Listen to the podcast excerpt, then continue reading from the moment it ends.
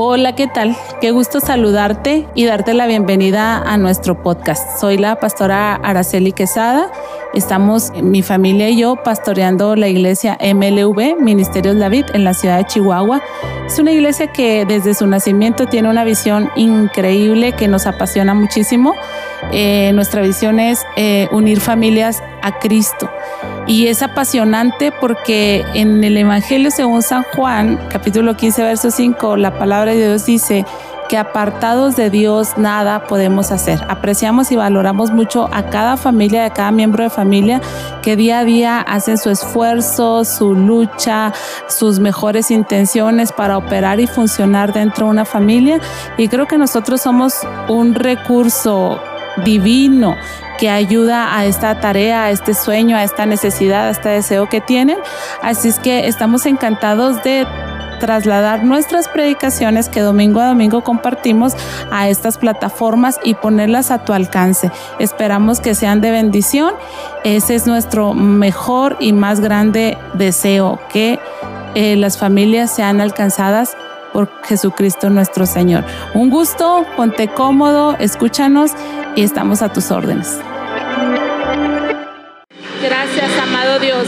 Pues antes de tomar su lugar, por favor, dele un puño por ahí a cualquiera que esté cerca de usted, salúdelo. Estamos felices de que nuestros veinteañeros hayan sido guardados, amén. Ya participaron de las vacunas y les fue medio, medio duro, pero qué bueno que el Señor este, los bendice, los libró, los ayudó en las fiebres, en las temperaturas, en los calores. Por favor, siéntese, tome su lugar y vamos a, al consejo de la palabra. Dios es bueno.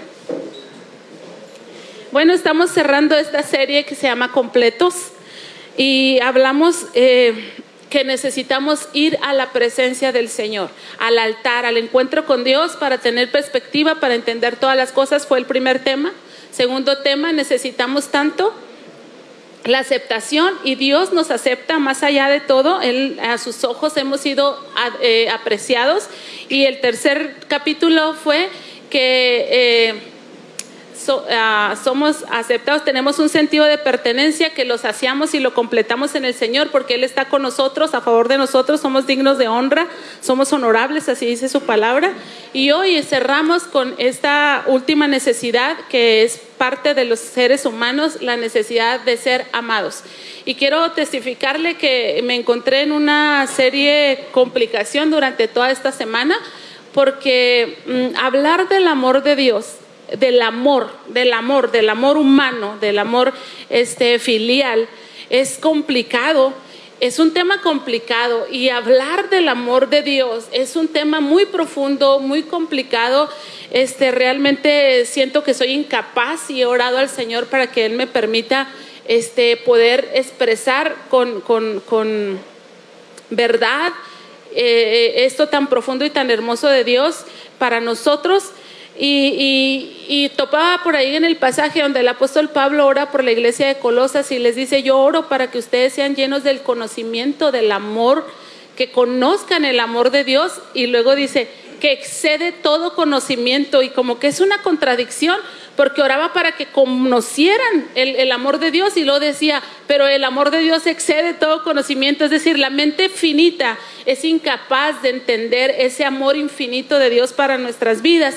Pero, ¿sabe qué? Más allá de entenderlo con argumentos, con datos científicos, es una verdad que nosotros hemos entendido, hemos vivido, hemos experimentado, se ha encarnado en nosotros y bueno, a partir de ahí vamos a predicar en esta mañana con la asistencia del Espíritu Santo, pero quiero decirles, que entrando a este insondable mundo del amor de Dios, decidí irme por el ABC del amor de Dios, acá tipo preescolar, amén, pero que el Señor bendiga nuestras vidas en esta preciosa mañana.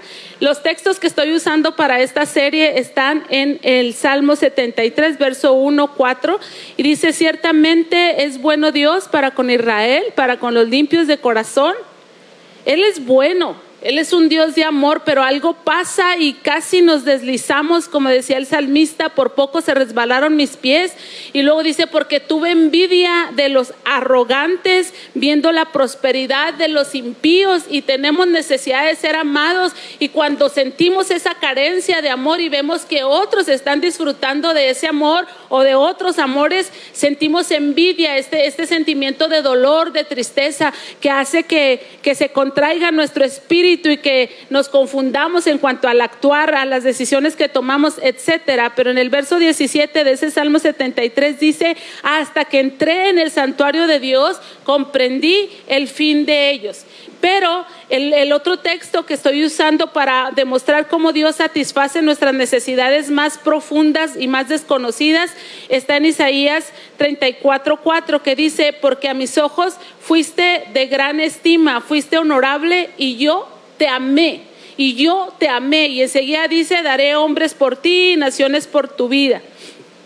Y entonces, partiendo de esta última parte del texto, quería yo compartirles acerca del amor de Dios y me quería ir porque el amor es una acción práctica, es una acción de dar, porque ahí dice, daré hombres por ti, naciones por tu vida, pero el Señor me llevó hasta la primera carta del apóstol Pedro en el capítulo 4, versículo 8, y dice así la palabra de Dios, ante todo, tengan entre vosotros ferviente amor y quiero enfatizar la última parte de este texto porque el amor cubre multitud de pecados. Para mí, buscando, buscando, buscando el amor de Dios hacia nosotros, esto fue el ABC, lo más básico.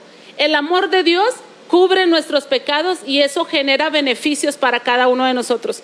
Pero por favor, permítame en primer lugar compartir con ustedes por qué o demostrar por qué digo que necesitamos el amor. Porque usted puede decir, no, no, no, yo, si me aman, qué bueno, y si no me aman, asunto suyo. Si me quieren, qué bueno, y si no me quieren, háganle como puedan. Pero todos esos son escudos son barreras de protección que levantamos alrededor de nosotros para protegernos, para quitar la vulnerabilidad de nuestras vidas. Y algunos decimos, no, si nadie me quiere amar, ¿qué tiene con que los ame yo? Con eso basta, pero no es cierto. Necesitamos el amor, necesitamos que nos amen. Y qué difícil, porque como decía la semana pasada, pues no somos monedita de oro para caerles bien a todos y menos para que todos nos amen, ¿verdad? Pero quiero decirle que necesitamos ser amados y la manera en que se lo demuestro es que cuando no somos amados vivimos enemistados. Cuando no hay amor, cuando no nos aman, vivimos enemistados. En Proverbios 18, 19 dice, el hermano ofendido es más difícil de ganar que una ciudad fortificada. Y las contiendas son como cerrojos de fortalezas. Y quiero decirle que el texto en primera carta de Pedro 4.8, en su última parte, en la porción B, dice que el amor cubre multitud de pecados, en otras versiones dice que cubre multitud de ofensas, en otra versión dice que cubre, que cubre multitud de faltas. Y nosotros, que somos seres imperfectos, que estamos llenos de detalles, de, de, de mala educación, de malas maneras, de malas formas, de malos sentimientos, de malas actitudes, porque si somos malos, si tenemos una tendencia, una inclinación a hacer lo malo, tenemos que luchar siempre con eso. Por eso la Biblia dice dice que no hay justo ni a un uno, no hay quien haga el bien, porque en nuestras relaciones ofendemos las ofensas, los daños, las culpas están entre uno y el otro. Y entonces cuando el otro nos ama, pasa por encima de ellas y se mantiene amistados con nosotros, pero cuando el otro no nos ama, entonces hay una enemistad, porque no puede soportar nuestra ofensa, no puede soportar nuestro desliz, no puede soportar nuestros daños. Y el proverbista dice que el hermano ofendido, es más difícil de ganar que una ciudad fortificada. Algo hice, en algo me equivoqué, respiré mal, este, tuve malos hábitos, porque hay hasta simplemente malos hábitos que nos ofenden del otro. Vamos a comer una comida sencilla y alguien tiene malos hábitos para comer y me ofende. Y entonces me enemisto con él. Ahí lo vas a volver a invitar a que coma con nosotros. Bueno, que se siente en otra mesa, que esté lejos de nosotros. ¿Por qué? Por mi falta de amor. Él necesita que yo lo ame porque es imperfecto, pero si yo no tengo amor, yo no lo amo, entonces hay enemistad. Y necesitamos, hermanos, tanto que nos amen porque si no estaríamos enemistados con tantas personas. Las personas que se amistan con nosotros, hermanos, Dios les bendiga por su amistad, por su cariño, por su cercanía, porque es gracias a su generosidad. No está basada en mi falta de imperfecciones ni en mi falta de detalles, sino es su generosidad, es su amor externado hacia mí que les permite relacionarse conmigo. Y tal vez, y solo tal vez, también sea mi amor hacia ustedes el que me permite relacionarme con ustedes, más allá de todas las virtudes o desvirtudes que puedan tener cada uno de nosotros. Entonces, necesitamos el amor porque si no existe el amor, si no nos aman, viviríamos enemistados. Y también, si no somos amados, entonces vivimos separados. Cuando no hay amor, no hay unidad. No podemos estar cerca los unos de los otros. Hay una frase que dice por ahí, el que esté libre de orgullo, que lance el primer te extraño. Pero cuando el orgullo llena nuestras vidas, el amor se va. El orgullo y el amor no pueden cohabitar. Cuando el orgullo se instala en mi casa, en mi vida, en mi corazón, el amor se va.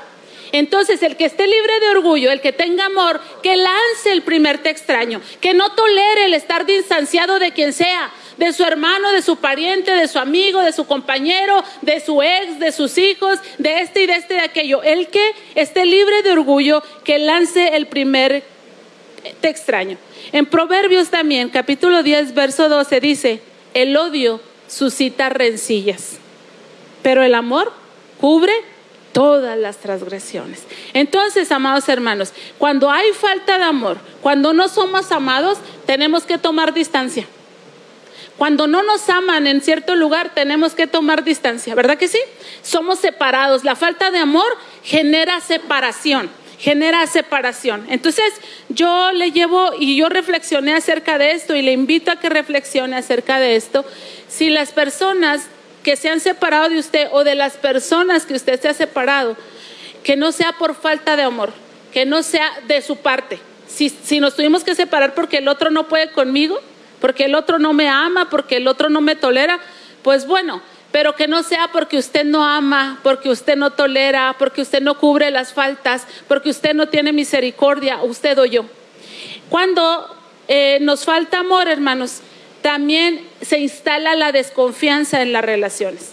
Cuando no hay amor, cuando no somos amados, se instala la desconfianza. ¿Le ha tocado que alguien le diga, es que tú no ves?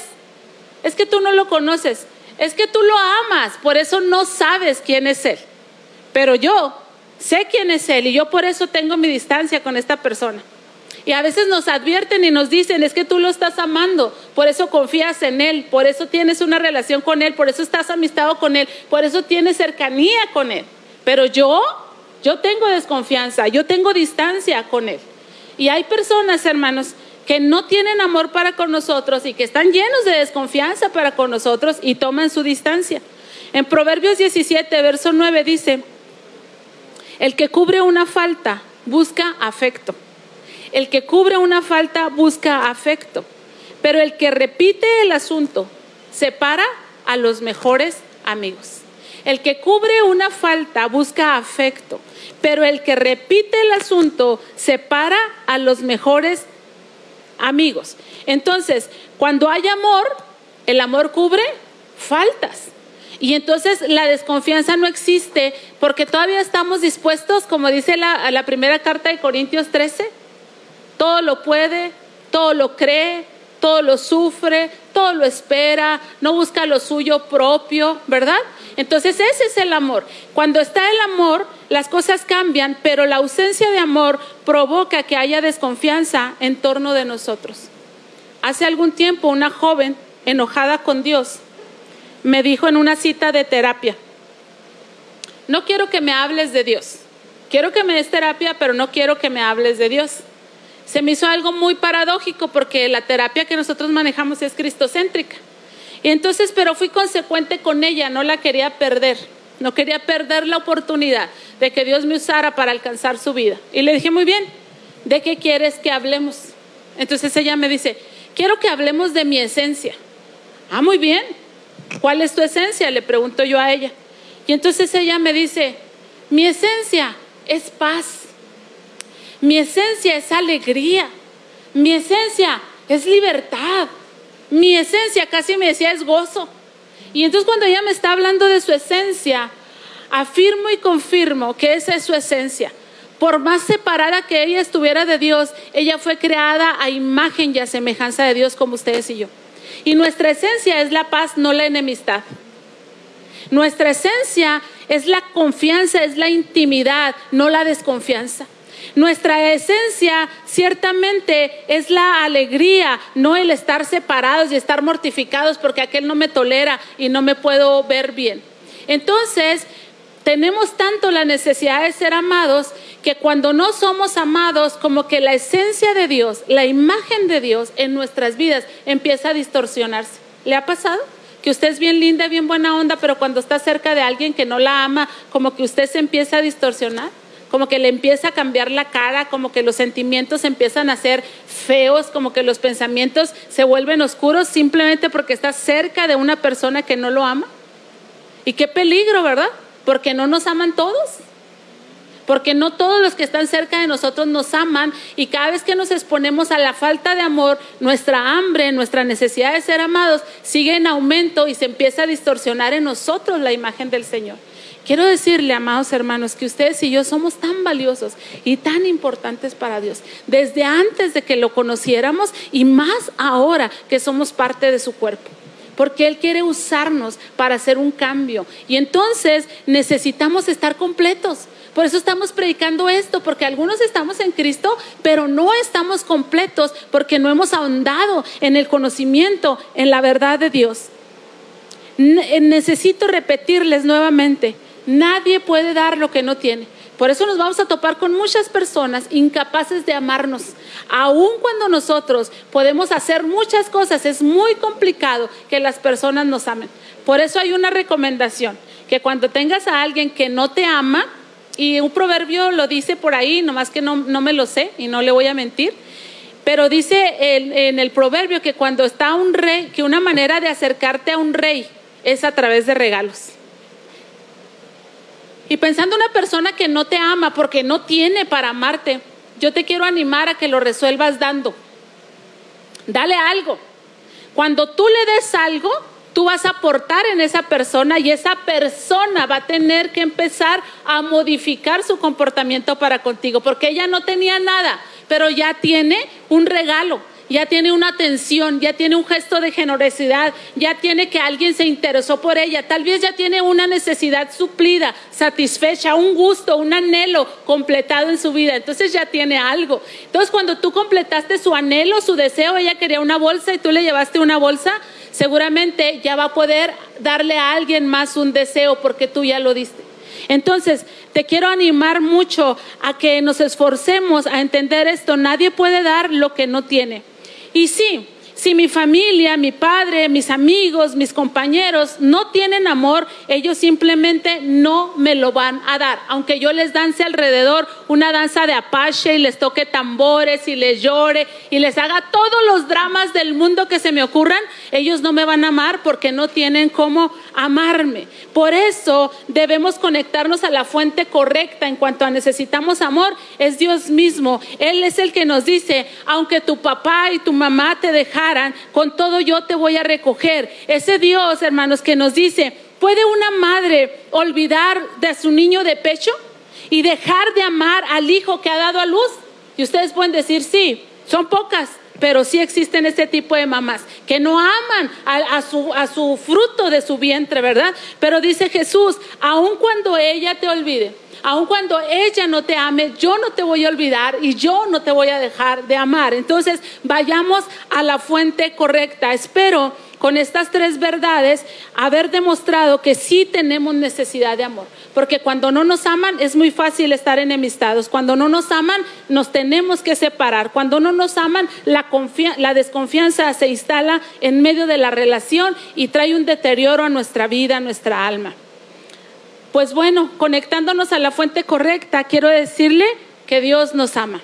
Ese es el mensaje central de la palabra, que Dios nos ama. De hecho, Juan 3:16, que es el versículo que está en el justo centro de la Biblia, dice eso, que Él nos ama de una manera extravagante, ¿verdad? Y su amor, hermanos, genera beneficios en nuestra vida, empezando para con Él y luego para todos los demás. Cuando el amor de Dios llega a nuestras vidas, nuestra relación vertical se subsana y las relaciones horizontales se deben de ver también sanadas. Estos beneficios que el Señor ofrece a través de su amor, en primer lugar, Él nos hace amigos. A través de su amor, Él nos hace amigos. En primera carta de Juan, capítulo 4, verso 8, dice, en esto consiste el amor, no en que nosotros hayamos amado a Dios, sino que Él nos amó a nosotros y envió a su Hijo en propiciación por nuestros pecados.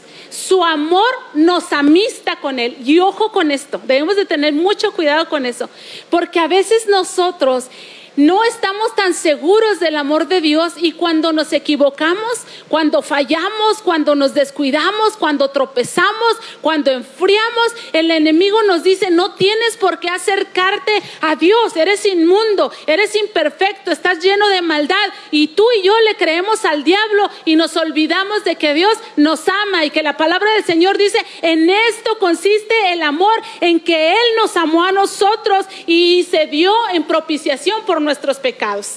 Ayer vi una entrevista que le hace un chico a, los que eran candidatos a alcaldes aquí en Chihuahua, a quien fuera, eh, ayúdame amor, el de Movimiento Ciudadano. Miguel Rix, a Marco Bonilla, el, nuestro actual, y a Marco Quesada. Y les hace las mismas preguntas, pero en diferentes momentos, es decir, no están juntos y contestan cada quien. Entonces les hace una pregunta y les dice que cuánta inversión de amigos están teniendo para sus campañas y cada quien dice lo que quiere, ¿no? Y luego les dice otra pregunta, ¿eso te compromete?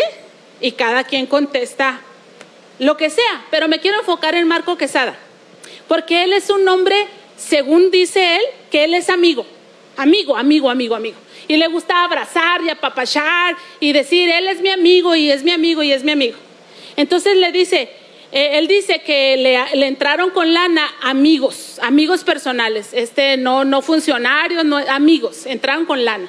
Y dice, creo que lo hicieron más por amistad que, que por ninguna otra cosa. Y le preguntan, ¿y eso te compromete con ellos? Y él dice, pues es que yo estoy comprometido con ellos, porque son mis amigos. O sea, independientemente de todo, yo tengo compromiso de amistad con ellos, siempre, porque son mis amigos. Porque Marco Quesada dice que él honra la amistad. ¿Qué quiere decir esto? Pues lo que usted quiera pensar y opinar, ¿verdad? Pero se me hizo muy interesante, porque hay personas de veras que honran la amistad. Yo no sé si él sea así porque él no es mi amigo, pero hay personas que honran la amistad, porque le preguntaron, ¿y si eso este, si alguno de tus amigos estuviera en asuntos de corrupción y cosas así, a pesar de todo lo ayudarías. Y se le iban los ojos para allá y para allá y para allá y para todos lados. Pero yo pensaba, realmente, un amigo es el que está en tus peores momentos. ¿Verdad que sí? Un amigo es el que la regaste bien feo. No comparto, no soy parte, pero ¿cómo te voy a dejar? Pues eres mi amigo. Pero si él contestaba que sí los iba a ayudar aunque estuvieran en corruptela, pues no, no convenía, ¿verdad? Que contestara eso. Pero realmente un amigo es aquel que está contigo en los momentos más difíciles. Y el amor de Dios, hermanos, te amista con Él. Quiero que sepas que Él está contigo en tus momentos más difíciles, en tus momentos más erráticos, en tus momentos más locos, en tus momentos más difíciles. Si no, hermanos, pregúntele a Pedro, Pregúntele a Pedro. Cuando Jesús habló con él y dijo, Pedro, Satanás me pidió tu alma para zarandearte. ¿Qué le estaba diciendo? Pedro, vas a meterte en corrupción. Pedro, vas a hacer cosas inadecuadas. Pedro, esto y aquello. ¿Y qué le dijo? Voy a estar contigo. ¿Sí o no le dijo eso? Sí le dijo eso. Porque le dijo, yo voy, estoy orando para que tu fe no falte. Es decir, voy a estar contigo en tu momento difícil, en tu momento oscuro, en tu momento de debilidad, voy a estar contigo. Y entonces, amados hermanos, el texto en, en primera carta de Pedro 4.8 dice, el amor de Dios cubre multitud de faltas. Quiero animarte a que tengas esa confianza que no le creas al diablo que te aleja, que te retira, que te aísla, que te llena de vergüenza, que te acorrala. Créele a Dios, Él es tu amigo y está contigo en tus momentos más difíciles. A lo mejor otros no, a lo mejor yo no, porque como dice un dicho por ahí, Dios perdona, porque Dios perdona, ¿verdad? Pero el hombre, el hombre no olvida. Ha habido personas, hermanos, que se han tenido que ir a otras congregaciones porque aunque el Señor los perdonó, la gente no olvida el hierro del hermano, como si nunca hubiéramos cerrado nosotros, como si nunca nos hubiéramos deslizado nosotros, como si nunca hubiésemos estado en la situación del salmista, por poco, y se deslizan mis pies. Entonces, amados hermanos, tengamos cuidado de no creer al diablo y también de no ser usados por el diablo, porque el amor de Dios nos hace sus amigos. Y amigo mejor no hay que nuestro Dios Todopoderoso. Pero además el amor de Dios, hermanos, nos hace cercanos a Él, nos acerca. En esta misma carta de Juan 4:16 dice, y nosotros hemos conocido y hemos creído el amor que Dios tiene para con nosotros. Dios es amor. Y el que permanece en amor, permanece en Dios y Dios en Él. ¿Por qué estamos en Él? Por su amor. ¿Por qué está hoy aquí si ahorita antes de llegar a la iglesia pecó contra Dios? ¿Por qué? ¿Por qué está hoy aquí si ayer y antier y antes de antier pecó contra Dios? ¿Por qué estoy yo aquí imperfecta y aún predicando la palabra del Señor. Porque el que cree en el amor de Dios permanece en Dios, porque Dios te hace parte de Él, de su vida. Ahora eres cercano y entonces ya no hay más separación, porque Dios redime y limpia nuestros pecados y nos mantiene cerca de Él. Dios es amor y el que permanece en amor, permanece en Dios y Dios en Él. Entonces estamos aquí no porque no hayamos pecado, no porque seamos perfectos, no porque nos hayamos equivocado, no porque seamos tan santos. Simplemente porque Dios es amor. Tú siempre y yo siempre podremos apelar al amor de Dios. Ese amor, hermanos, que cubre multitud de faltas, que cubre multitud de faltas. Yo le digo al Señor en varias ocasiones, le digo, Señor, yo quisiera tener la vida de un monje. Quiero decirle que cuando estaba chiquita yo le dije a mi mami que me mandara a un internado de monjas. Y es que desde chiquita yo estaba apasionada por el Señor. Y mi mamá no quiso porque pues soy la niña de sus ojos, nunca quiere que esté lejos de ella. Así ah, allá en Denver mi mamá un mes, ¿no? No me, no, pues no me envió, no era para ella, no lo consideró correcto, pero yo me veía, hermanos, yo me veía casada con Dios viviendo para Dios, sirviendo a Dios. Y ahora que estoy casada con Jorge, que vivo para Él, que lo sirvo a Él, eh, todo ese tipo de cosas que hacen las buenas mujeres. Y a veces, hermanos, muchas veces le digo al Señor, Señor, yo quisiera tener una vida de monje. O sea, yo quisiera estar aquí siempre en tu presencia, en tus brazos, en tu amor, pero no puedo. No puedo. Ni puedo ni debo, tal vez pero yo quisiera eso. Entonces, muchas veces voy al Señor y le digo, Señor, perdóname. Tú mereces todo mi amor y yo no te doy todo mi amor. Tú mereces toda mi devoción y yo no te doy toda mi devoción. Y tú mereces, y yo voy y le pido perdón al Señor, hermano, y el Señor me perdona. Porque Dios es amor.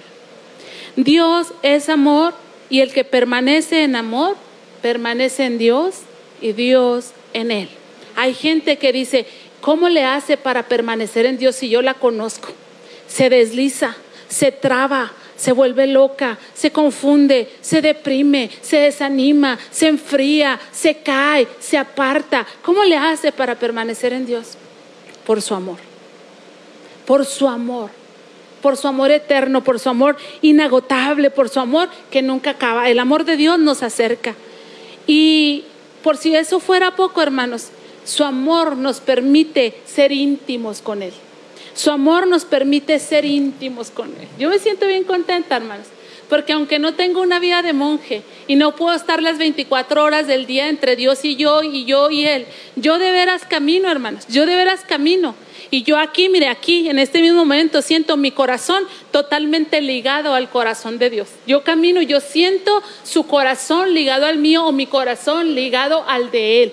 Eso lo hace el amor de Dios tan grande que permite que seamos íntimos de Él. En la primera carta de Juan 4:18 dice, en el amor no hay temor.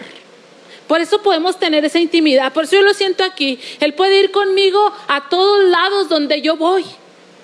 Voy a lugares, estoy en lugares, en situaciones, con personas, en conversaciones, donde no todos pueden estar conmigo.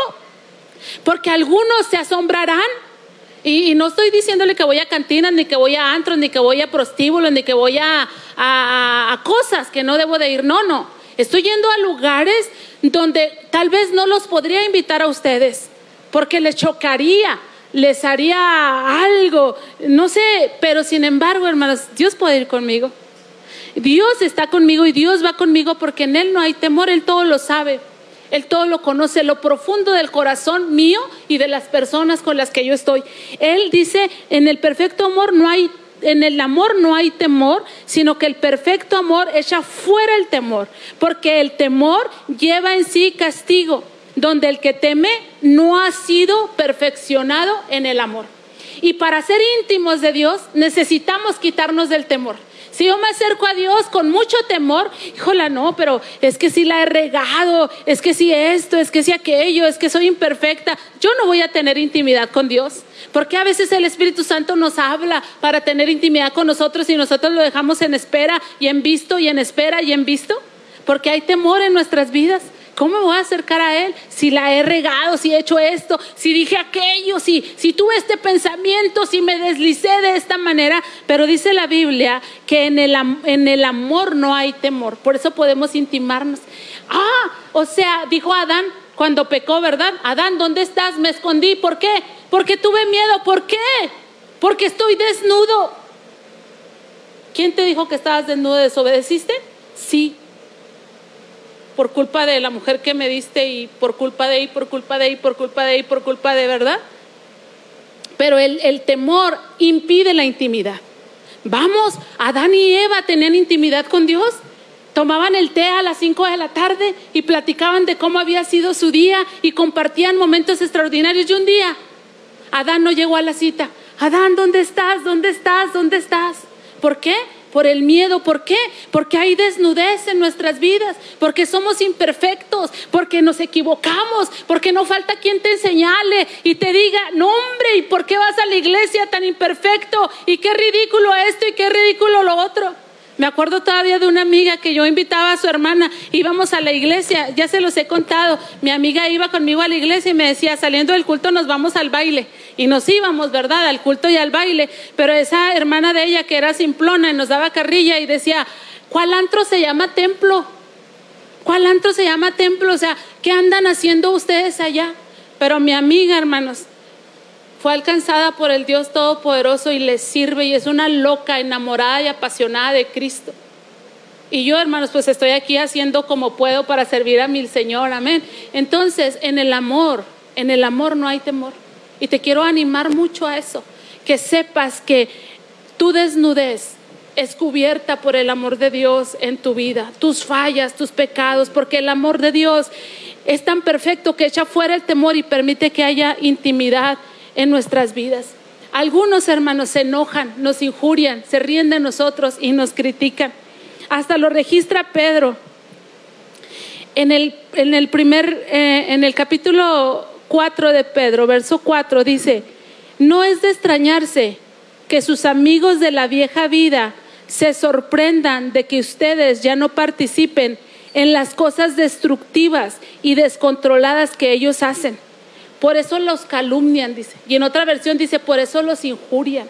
Como ya estás en el amor de Dios, recibiste el amor de Dios, permaneces en Dios.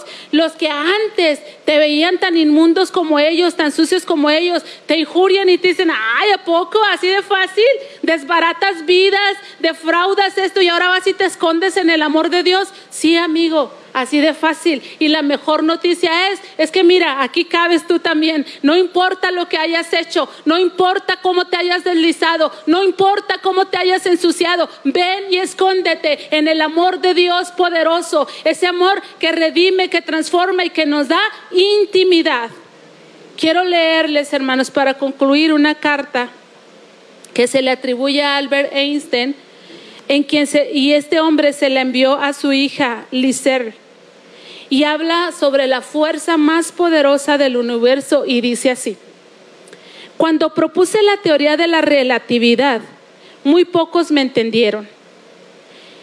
Y lo que les revelaré, lo que te revelaré ahora para que transmitas a la, a la humanidad, también chocará con la incomprensión y con los prejuicios del mundo. Ojo, el amor chocará con la incomprensión. Pero así, ¿Así? ¿Porque te aman te perdonaron? Sí. ¿Así porque te aman no te corrieron? Sí. ¿Así porque te aman no te han corrido? Sí. ¿Así porque te aman siguen creyendo en ti? Sí. La incomprensión dice, y los prejuicios, eso no debería de ser así. Una cosa es el amor, pero otra cosa es pasarse de tontos, de tarugos, estar soportando lo que no debemos de soportar. Cuidado, dice. Muy pocos entenderán lo que te revelaré ahora, pero tú transmítelo. Va a chocar con la incomprensión y con los prejuicios del, del mundo. Te pido aún así que lo custodies todo el tiempo que sea necesario. Años, décadas, hasta que la sociedad haya avanzado lo suficiente para escoger lo que te explico a continuación. Hay una fuerza extremadamente poderosa para la que hasta ahora la ciencia no ha encontrado una explicación formal. Es una fuerza que incluye y gobierna todas las otras y que incluso está detrás de cualquier fenómeno que opera en el universo y aún no haya sido identificado por nosotros. Esta fuerza universal es el amor. Cuando los científicos buscaban una teoría unificada del universo, olvidaron la más invisible y poderosa de las fuerzas. El amor es luz, debido a que ilumina a quien lo da y a quien lo recibe. Fíjese en esto, el amor es gravedad, porque unas personas se sienten atraídas por otras cuando está el amor. El amor es gravedad porque atrae. El amor es potencia porque multiplica lo mejor que tenemos y permite que la humanidad no se extinga en su ciego egoísmo. El amor revela y desvela. Por amor se vive y se muere. El amor es de Dios y Dios es amor. Esta fuerza lo explica todo y da sentido en mayúsculas a la vida. Esta es la variable que hemos obviado durante demasiado tiempo, tal vez porque el amor nos da miedo ya que es la única energía del universo que el ser humano no ha aprendido a manejar a su antojo. Para dar visibilidad al amor, he hecho una simple sustitución en mi ecuación más célebre. La ecuación más célebre de Albert Einstein, hermanos, es energía es igual a masa por velocidad de la luz al cuadrado. Y él hace una simple modificación sustituye energía es igual a amor a la velocidad de la luz al cuadrado. Y esa es la fuerza más, la energía más extraordinaria con la que el mundo puede contar. Aceptamos, dice, que la energía para sanar el mundo puede obtenerse a través del amor multiplicado por la velocidad de la luz al cuadrado llegaremos a la conclusión de que el amor es la fuerza más poderosa que existe, porque no tienes límites. Tras el fracaso de la humanidad en el uso y control de las otras fuerzas del universo que se han vuelto contra nosotros, es urgente que nos alimentemos de otra clase de energía. Si queremos que nuestra especie sobreviva, si nos proponemos encontrar un sentido de vida, si queremos salvar al mundo y cada ser siente que en él habita el amor es la única y la última respuesta. Quizás aún no estemos preparados para fabricar una bomba de amor. Hola, ve. Quizás aún no estemos preparados para fabricar una bomba de amor, pero lo estaremos, hermanos. El tiempo viene y la hora es en que los adoradores adorarán en espíritu y en verdad. Y entonces no habrá distancia entre lo espiritual y lo terreno. Será el cielo aquí en la tierra. Dice, un, un, artefacto lo bastante potente para destruir todo el odio, el egoísmo y la avaricia que asola el planeta. Sin embargo, cada individuo lleva en su interior un pequeño pero poderoso generador de amor cuya energía espera ser libertada. Cuando aprendamos a dar y a recibir esta energía universidad, querida Lizerlel, comprobaremos que el amor todo lo vence, todo lo trasciende y todo lo puede, porque el amor es la quinta esencia de la vida. Lamento profundamente no haberte sabido expresar lo que alberga mi corazón que ha latido silenciosamente por ti toda mi vida. Le pasó lo que a todos. Amaba pero nunca lo dijo, nunca lo externó, nunca lo expresó. Tal vez sea demasiado tarde para pedir perdón, pero como el tiempo es relativo, necesito decirte que te quiero y que gracias a ti he llegado a mi última respuesta. Póngase por favor de pie en esta hora, porque mi oración a Dios es que usted esté completo mi oración a Dios es que usted esté completo. Y quiero invitarle en esta hora a que suelte en el nombre poderoso de Jesús todo lo que lo vacía, todo lo que le impide que usted esté completo en el nombre de Jesús.